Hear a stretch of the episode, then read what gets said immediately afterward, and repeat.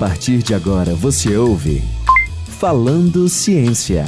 Produção: professores Raimundo Nogueira, Saulo Reis, Fabiana Cunha e Aline Abreu. Realização: Centro de Ciências da Universidade Federal do Ceará, Campus de Russas e Rádio Universitária FM.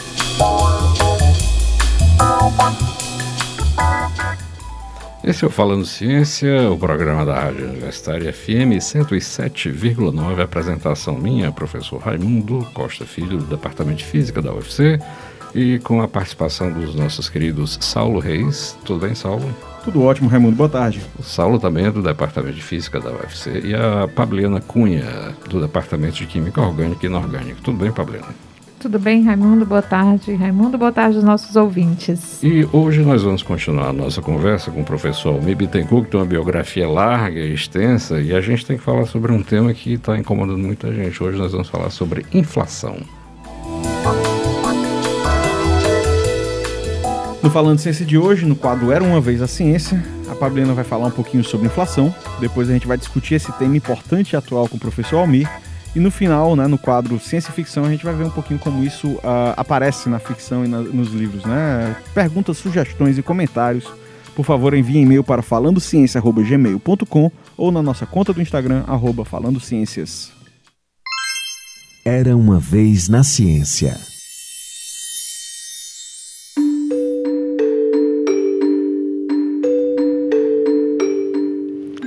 Houve um momento em nossa história econômica em que a inflação altíssima corroía o valor de compra do salário dos trabalhadores. O cruzeiro, moeda do Brasil de 1942 a 1967, de 1970 a 1986 e de 1990 a 1993, entrou em vigor por causa da alta da inflação e da necessidade de haver uma contabilidade mais adequada. Mas, mesmo com estes planos, a inflação continuou descontrolada e o dinheiro desvalorizado. Era um saco cheio de dinheiro para comprar um quilo de feijão, dizia o bem-humorado samba na voz da saudosa Bete Carvalho. A estabilidade dos preços só se tornou possível a partir do Plano Real, colocado em prática em 1994. Mais recentemente, a inflação parece assombrar o Brasil novamente. Divulgado o IPCA 15 na sexta-feira, dia 24 de setembro, com inflação de 1,14%. O indicador passou dos 10% em 12 meses. Essa é a maior alta desse índice desde o início do Plano Real. O controle da inflação passa por medidas de aperto fiscal e monetário, ou seja, gastos públicos mais baixos, impostos mais elevados e juros mais altos. No curto prazo, essas decisões ajudam a conter a demanda por bens e serviços e uma demanda mais baixa para uma dada oferta no curto prazo faz com que o ritmo de aumento dos preços seja menor. Isso quase sempre tem um impacto recessivo na economia. Portanto, controlar a inflação tende a envolver sacrifícios no curto prazo, como crescimento mais baixo e desemprego mais alto. Esse remédio é bem doloroso quando um país se defronta com inflação de curto prazo causada por aumento de custos.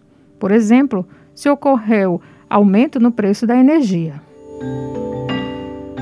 Nesse caso, podemos ter o fenômeno conhecido como estagflação. Trata-se da combinação de inflação alta com recessão.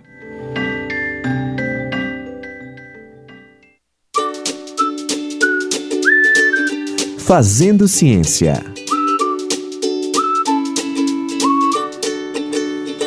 Bem, para conversar conosco hoje, mais uma vez, temos aqui o professor Almir Bittencourt, ele é professor titulado do Departamento de Economia da Universidade Federal, Economia Aplicada da Universidade Federal do Ceará e também o nosso pró-reitor de Planejamento. Então, Almi, depois dessa triste história contada aí pela Pabliana sobre a caristia, né? Inflação. O que, é, o que é economia e né, tentando mostrar para os nossos ouvintes como é que isso se relaciona com essa caristia ou a famosa inflação. Pois é, é, Raimundo, a economia, quando eu comecei a estudar na, lá no, na graduação, se definia economia como a ciência dos recursos, que estuda a escassez, a melhor aplicação dos recursos dentro de um ambiente de escassez. Hoje, a coisa evoluiu mais porque, além da escassez, tem a esgotabilidade dos recursos. Os recursos são esgotáveis, então eles são escassos e são esgotáveis. E isso é um problema mais que adiciona um, um componente eh, ambiental também no estudo da economia. Né? Agora, é, é importante observar que ela trata de dois campos, grandes campos, eu diria assim, principais. Um de macroeconomia, outro de microeconomia, de uma forma assim um pouco didática, né? separando, fazendo uma separação um pouco didática do, dos campos de estudo. E a macroeconomia trata exatamente da questão da inflação, dos componentes de estudo é a inflação. A inflação é um fenômeno puramente monetário, quer dizer, não existe possibilidade de existir inflação num ambiente que não há moeda, Entendi. não há meio de pagamento. Tem inflação, é um fenômeno monetário.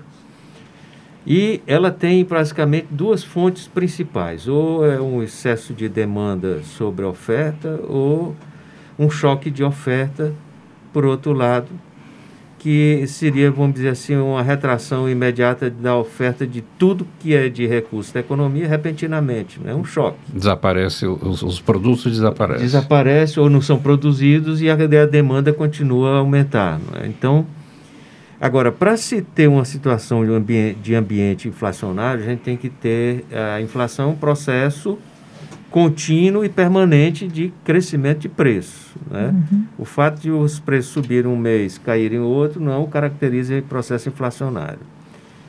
E é uma coisa ruim, porque o que é a inflação é o imposto mais desagradável e mais é, redistribui, que distribui mais os recursos perversamente contrário às pessoas que têm renda fixa do que aquelas que têm renda variável. Uhum. Então, ele produz uma redistribuição de renda na economia e quem é que ganha com a inflação? O Estado. Porque é um imposto. A inflação é o tributo que o Estado gera para retirar recursos em seu favor. E, portanto, ele é uma coisa indesejável, um fenômeno indesejável. E como controlar a inflação? Esse é que é o problema, porque uhum. depende da identificação da causa, não é? Se eu identifico a causa corretamente, eu tenho como controlar a inflação de forma. Uh, e, e o que está ocorrendo hoje no Brasil, de certa forma, foi um choque de oferta e um certo descontrole das contas públicas, porque a pandemia gerou um excessivo gasto com muito, de forma desordenada e isso teve que ser monetizado de alguma forma. Pelo governo, através, pelo de, governo, de, através dos auxílios emergenciais e tudo mais. Exatamente, teve que ser monetizado isso gerou uma demanda excepcional ao lado de um, simultaneamente, um choque de oferta. O que foi o choque de oferta? Ora, é, com a pandemia, muitas empresas quebraram, fecharam as portas, não houve é, a continuidade da produção de bens. Isso gerou, certamente, como a demanda continuava forte, inclusive estimulada de um lado pela, pela, pelos gastos públicos, gerou uma demanda excessiva diante de uma oferta que foi restritiva. Isso produziu uma pressão muito grande ne, naquele momento. Uh, nesse momento atual, se, se, a gente observar o ano passado, com o início da pandemia, como houve um, um, uma, uma situação de fechamento global, as pessoas se fecharam uhum. nas suas casas, não houve. Reduziu o consumo também, né? E não houve aquele momento de, de despesa imediata, como está ocorrendo agora. E há um detalhe que é, eu, inclusive, tenho um artigo escrito sobre isso, que a gente chama de ciclo político da despesa. Hum. Toda vez que se aproxima um processo eleitoral, a, todos os níveis de governo tendem a elevar suas despesas e deixar ela para os outros que vão assumir. Deixa para o próximo pagar a conta. É. O outro que, eh, que assume, eles tratam de reduzir suas despesas no início para poder manter o ciclo permanente lá na frente, não é?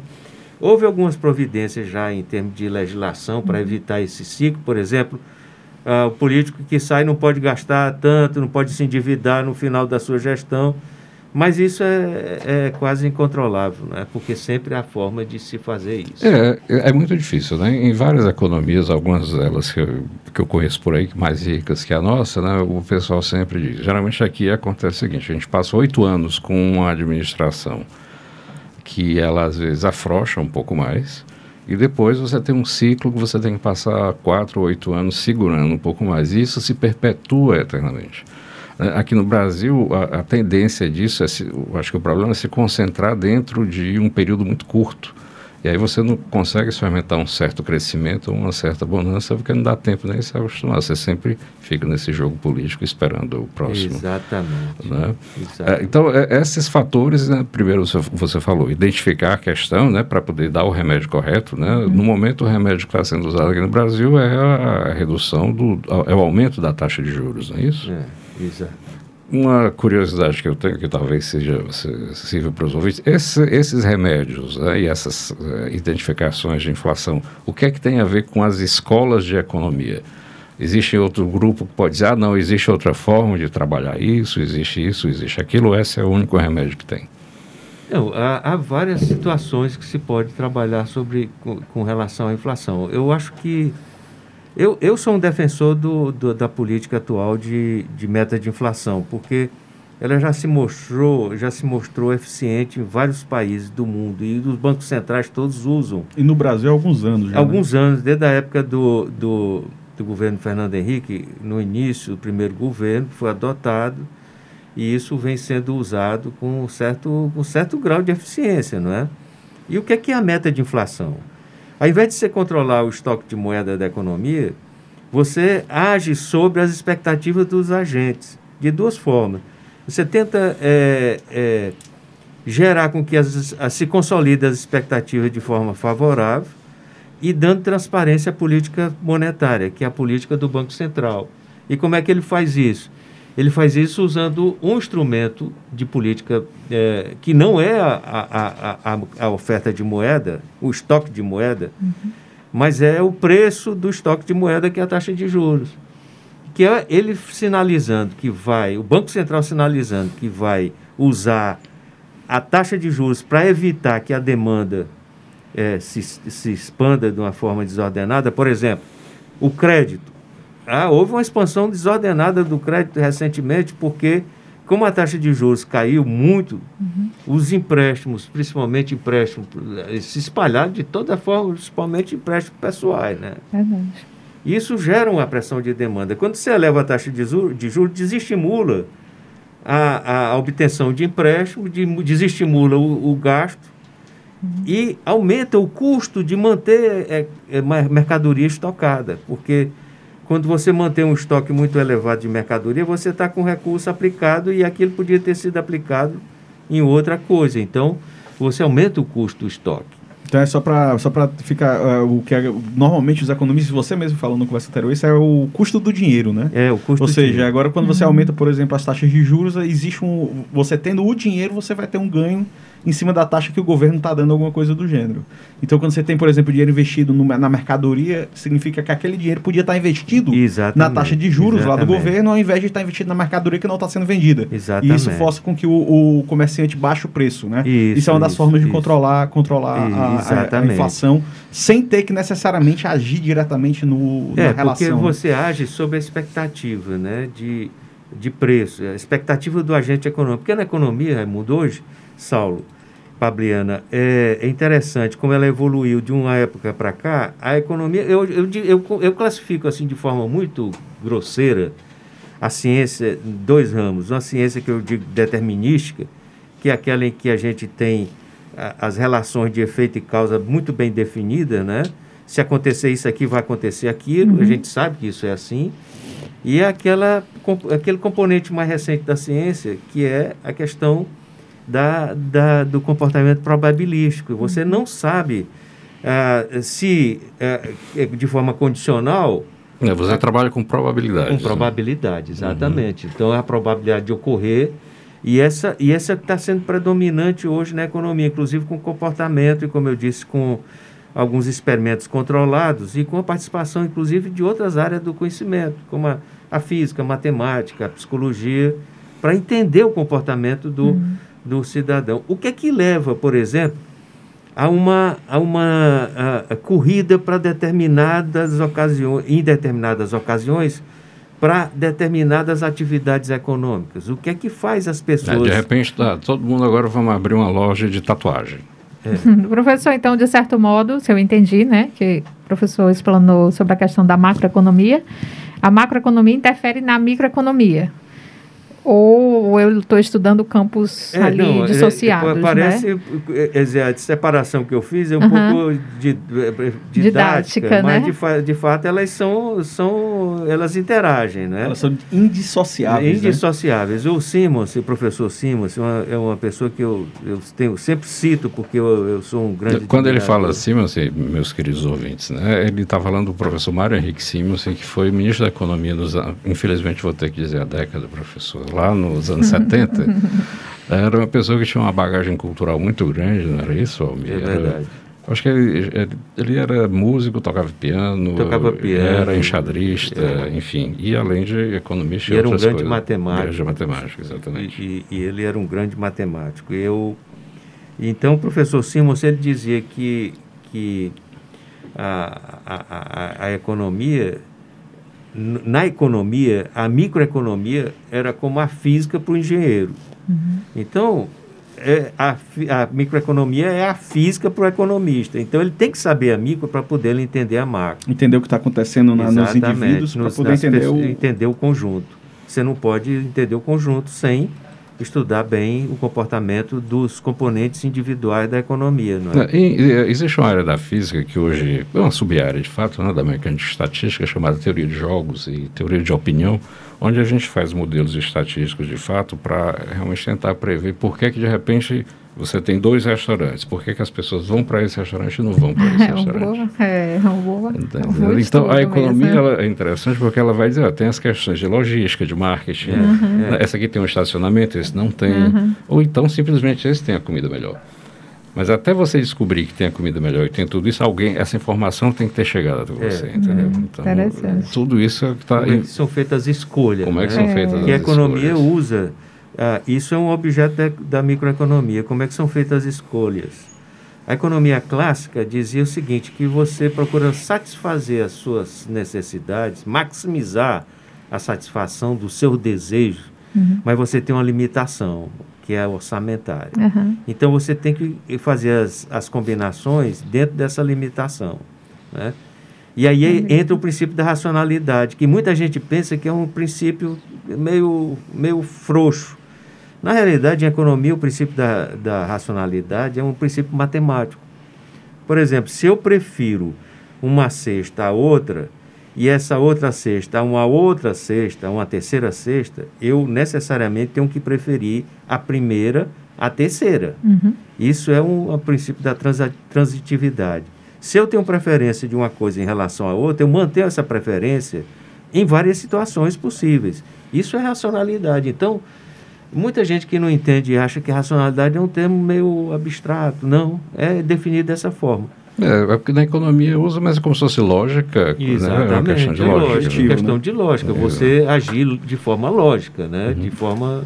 Ao me emitir uma curiosidade, porque o pessoal fala muito, né? Ah, porque temos um ministro assim, que, é, que tem esse pensamento, aquela outra, aquele outro grupo político tem outro pensamento. Ah, porque fulano é da Escola de Chicago. O que é a Escola de Chicago? E, e antes até do, do, da Escola de Chicago atual, tinha a galera que era keynesiana. Né? Keynesiana, né? exatamente. Pois é, o, o, Chicago foi uma universidade, ainda é uma universidade americana muito importante na área de economia, mas ela, ela ganhou proeminência na época do, do Friedman, Milton Friedman, que foi um economista eh, monetarista na época, ele defendeu uma série de medidas monetaristas para resolver problemas de depressão. Inclusive, tem um livro que ele escreveu, muito importante, sobre a, a crise de 1929, no, que iniciou nos Estados Unidos, depois se expandiu para o mundo todo. em que ele, ele procura demonstrar que a crise não foi resultante de, de uma política fiscal equivocada do governo americano, mas o contrário. Foi a falta de estímulo monetário que gerou ah, o problema da depressão. E esse livro ele, ele sustenta com muitos dados estatísticos. É interessante, escreveu inclusive com a mulher dele, que era uma economista também muito famosa. E aí ele, é, essa universidade ganhou proeminência nessa época exatamente por conta de dois aspectos. A, a, a, o, o, conhecimento intelectual do Friedman, Milton Friedman, que era uma pessoa que rigorosa, muito rigorosa no, em, em abordagem de ciência, e outra pela capacidade que ele tinha, Raimundo, uh, Pabliana, de, de convencer as pessoas. Um, uma palestra do Friedman era uma coisa impressionante, que todo mundo saía aplaudindo sem saber nem exatamente o que estava aplaudindo. Seja lá o que ele estivesse é, vendendo, você é, comprava. comprava, né? comprava. Então, é, e ele ficou famoso depois porque ele atuou na, com, na no Chile e, e, e, ele foi um dos, dos autores da, do controle da inflação chilena na época do Pinochet e ficou isso conhecido como os, os Chicago Boys da época. Né? E aí tem vários economistas que. Mas eu acho que essa área tá já está bastante já consolidada em termos de conhecimento e que ficou um pouco já ultrapassada nos avanços que a economia teve de lá para cá. É uma pergunta interessante que eu queria fazer, que eu fico curioso. Uh, por exemplo, a física, ela sempre tende a avançar em alguns aspectos, embora essa informação não chegue, por exemplo, para o cidadão comum. Em termos de economia, o que é que uh, o fato de você ter um mundo totalmente conectado através de internet, o fato de você ter novas tecnologias, como isso muda, por exemplo, a teoria econômica ou não muda a teoria? Muda muito uh, e vem num processo muito, muito grande. Por exemplo, antes a economia, o estudo dela era muito estático, né? Eram modelos que se estabelecia e dizia isso vai acontecer isso e isso vai ocorrer. Se eu alterar a demanda para cá, se aumentar a oferta de moeda, se eu aumentar o, a, a produtividade da economia, então. E Houve do Prescott, do Prex, do Lucas, eh, Robert Lucas, que foi um economista também de Chicago, mas que criou uma, um modelo que a gente chama de nova economia, que avançou muito nos, nos entendimentos, principalmente o Prescott, a influência dele é na, na, na, dinâmica. Não é? Então, hoje, por exemplo, os economistas usam muito modelos matemáticos de, de equações diferenciais, dinâmicas para demonstrar, por exemplo, a possibilidade de equilíbrios múltiplos, equilíbrios únicos. Uh, eu mesmo, a minha tese de doutorado, eu, eu fiz é, uma aplicação de um modelo de, de, de fronteira estocástica aplicada a crescimento econômico, em que havia muita interação dinâmica no modelo. Né? Isso vem evoluindo muito, além do fato, Raimundo, de a economia hoje agregar, por exemplo, muita coisa da física. Existe inclusive um ramo hoje da economia chamado econofísica. Econofísica, é verdade. Econofísica, é. né? Isso. Que trata de vários aspectos que estão influenciando, a física influenciando. Por exemplo, a teoria do caos. A teoria do caos, é, é hoje, é, é ela é, na Fundação Getúlio Vargas, ela tem é, a Luísio, a, a Luísio, professor Luísio vem tendo um papel muito importante no desenvolvimento dessa teoria. Só para você ter uma informação, aqui a Universidade Federal do Ceará, o Departamento de Física, está na origem da, da, da Econofísica. Nós participamos do primeiro uh, workshop de Econofísica no mundo com a ideia que a gente teve Olha, lá atrás sobre física e eleições. Pois é, inter, inter, interessante. A gente podia fazer uma interação com a Faculdade é, de Economia. Né? Certamente, é possível. É. Bom, professor Almir, então fala um pouco do curso de graduação em Economia, né, da UFC. O curso de graduação em Economia é um curso, eu diria que ele é muito importante pelo que ele já produziu. Uhum. Né? A gente olha o passado e verifica que ele tem sempre essa renovação, muita gente nova entrando no curso, gente que vem dos Estados Unidos com curso de doutorado, PhD, é, da França, tem muita gente nova, inclusive ex-aluno meu. Eu, eu tenho, por exemplo, ex-alunos que são professores de universidade americana hoje no Oregon, por exemplo. Professor que são ex-alunos que são profe é, que é professor hoje no Canadá. Tem um ex-aluno que é da universidade, professor da Fundação Getúlio Vargas de São Paulo, do próprio Ministério da Economia, do, da, da, da, Secretaria do Tesouro Nacional. Então, isso mostra é. a relevância do curso na formação de pessoal qualificada na área de economia. Verdade. E não só de, de, economia, mas você tem administração com curso excelente, curso com, com, a, com a qualidade excelente, não é? E eu diria que o CAEM, ele tem uma importância muito grande também nessa formação, porque é um pessoal que produz muito, que, que, que tem uma produção científica muito importante, inclusive publicação internacional.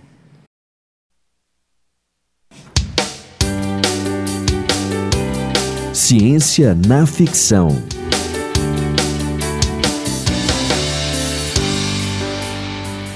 Aí a sugestão hoje não é bem uma ficção, é um documentário, né, da documentarista Luiz uh, Sotomayor, que é o nome do documentário é Economia Brasileira, a história foi contada por quem fez.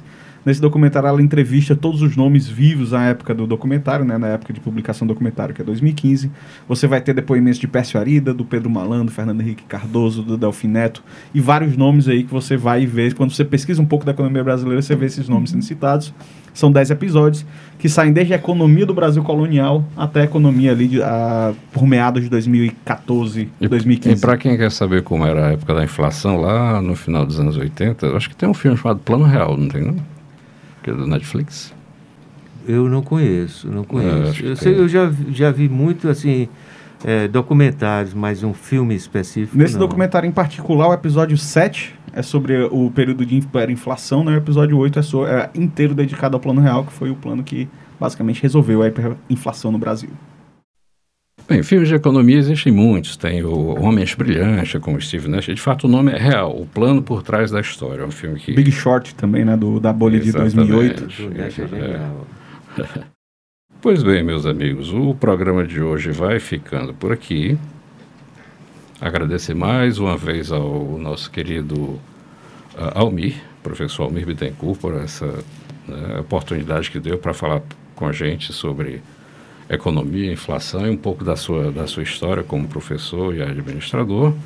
Tá certo? O nosso programa ele, ele é transmitido toda segunda-feira às 14h30 aqui na Rádio Universitária FM 107,9 e temos reprise aos sábados às 1h30 da tarde. O nosso conteúdo também será disponibilizado na, no site da Universitária FM, radiouniversitariafm.com.br e também no Spotify e SoundCloud. Mais uma vez, muito agradecido ao Mi, obrigado Saulo, obrigado Fabiano e uma boa semana a todos. Você ouviu Falando Ciência. Produção: professores Raimundo Nogueira, Saulo Reis, Pabliana Cunha e Aline Abreu. Realização: Centro de Ciências da Universidade Federal do Ceará, Campus de Russas e Rádio Universitária FM.